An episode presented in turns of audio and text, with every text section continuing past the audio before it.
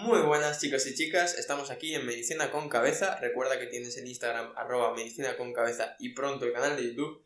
Y hoy vamos a hablar de una enfermedad que dentro del ámbito de la neurología es muy conocida, aunque afortunadamente es muy poco frecuente porque el pronóstico suele ser bastante malo y se trata de la esclerosis lateral amiotrófica, comúnmente conocida como ELA.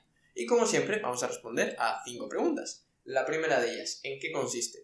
Pues se trata de una enfermedad progresiva, es decir, que poco a poco va más de las motoneuronas. Y las motoneuronas son las que se encargan de inervar los músculos, por lo tanto, veremos las lesiones en los músculos, ¿no? O por lo menos las manifestaciones.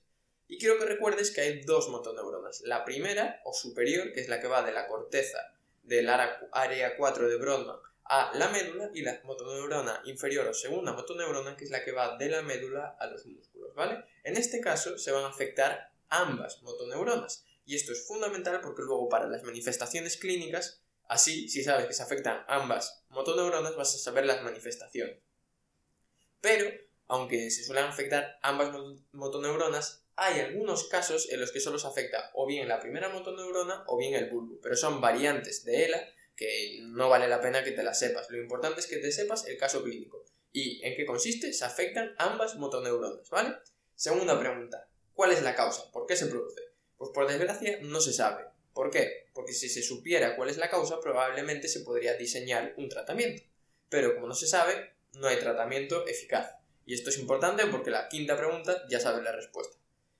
A pesar de todo, en la mayor parte de enfermedades en las que se desconoce el por qué se produce, se postula que puede tener un carácter autoinmune, pero como he dicho, no se sabe. Lo que sí dice que se sabe es que el 90% de las ELAs son adquiridas, es decir, que la podemos tener tanto tú como yo.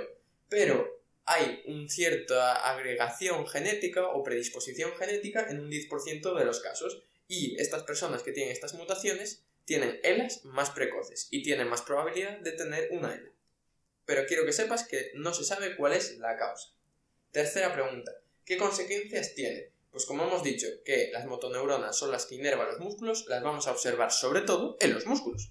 Entonces, ¿qué vamos a tener? Pues vamos a tener clínicas de primera motoneurona y de segunda motoneurona. Y esto es muy raro y muy característico. Por lo tanto, ante un caso clínico o ante un paciente que veas que tiene clínica de primera motoneurona y de segunda motoneurona, sospecha que se pueda tratar una ELA. Entonces, dentro de la clínica de primera motoneurona, ¿qué vamos a tener? Vamos a tener Babinski. Y recuerda, es Babinski, no es Babinski positivo, solo es Babinski, porque no existe el Babinski negativo. ¿Y en qué consiste el Babinski? Es reflejo cutáneo plantar extensor, ¿vale? No sé si te acuerdas, pero es al hacer como una especie de dibujo en, la planta del pie, eh, las personas que están bien lo que hacen es flexionar el pie, pero las personas que están mal lo que hacen es extender el pie. Pues en este caso tendremos Baminsky, que es típico de primera motoneurona. También podemos tener los reflejos osteotendinosos aumentados, que también es típico de primera motoneurona. Pero a la vez tendremos síntomas y signos de segunda motoneurona, lo cual es muy raro, pero claro, esta enfermedad es muy característico y por eso te va a servir para hacer el diagnóstico. Dentro de síntomas de segunda motoneurona, ¿qué tenemos? Tenemos fasciculaciones, que básicamente son contracciones pequeñas de los músculos que no puedes controlar. Entonces, Caso clínico típico, varón de 55 años que de repente ves que tiene Babinski y a mayores que tiene pequeñas fasciculaciones. Tienes que sospechar de que pueda tratarse de una ELA. Importante, se respetan los ojos y la sensibilidad, es decir, va a poder mover los ojos perfectamente y no va a tener alteraciones sensitivas. Si tiene alguna de estas dos cosas, es decir, que no puede mover los ojos o que tiene alteraciones sensitivas, sospecha de que no sea una ELA, ¿vale? Y también mantienen correctamente el sistema nervioso autónomo. Pero, por desgracia, el pronóstico es muy malo, como dijimos. ¿Por qué? Pues porque, como es progresivo, se van afectando los músculos respiratorios y acaban falleciendo de un fallo respiratorio. Entonces, ¿qué consecuencias va a tener? Va a tener signos y síntomas de primera y segunda motoneurona, respetando los ojos y respetando la sensibilidad y se acaban muriendo, por desgracia, de fallo respiratorio. Cuarta pregunta. ¿Cómo diagnosticamos la ELA? Pues evidentemente lo fundamental, lo básico, lo que tienes que hacer es una buena historia clínica y con los síntomas y signos que observes ya tienes que sospechar de que se afecta la primera motoneurona y la segunda motoneurona. Por lo tanto, vas a sospechar de que se trata de una ELA. Si a mayores ves que la sensibilidad está conservada, perfectísimo, ¿vale? Tienes el diagnóstico de sospecha.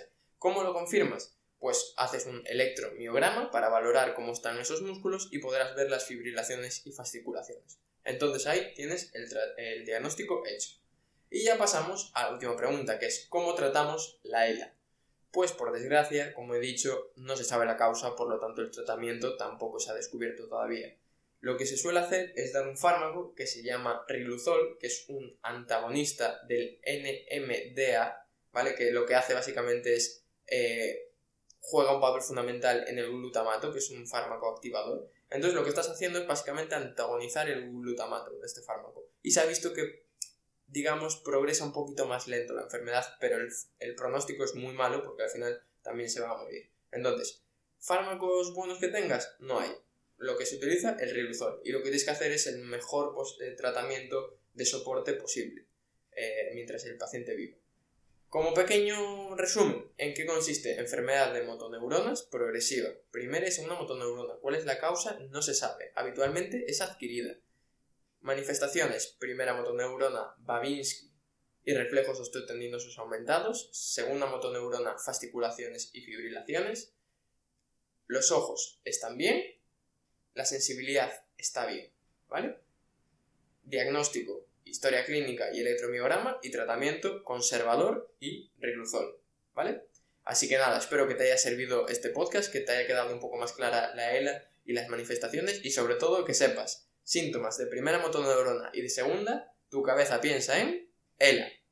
Para cualquier cosa, ya sabéis, tenéis mi Instagram, arroba medicina con cabeza, en el que me podéis sugerir lo que queráis, preguntar lo que queráis. Me encanta recibir vuestros mensajes y si os ha gustado, no dudéis en decirme, oye, que me ha encantado este podcast. Así que nada, nos vemos la semana que viene con un podcast nuevo. Un abrazo.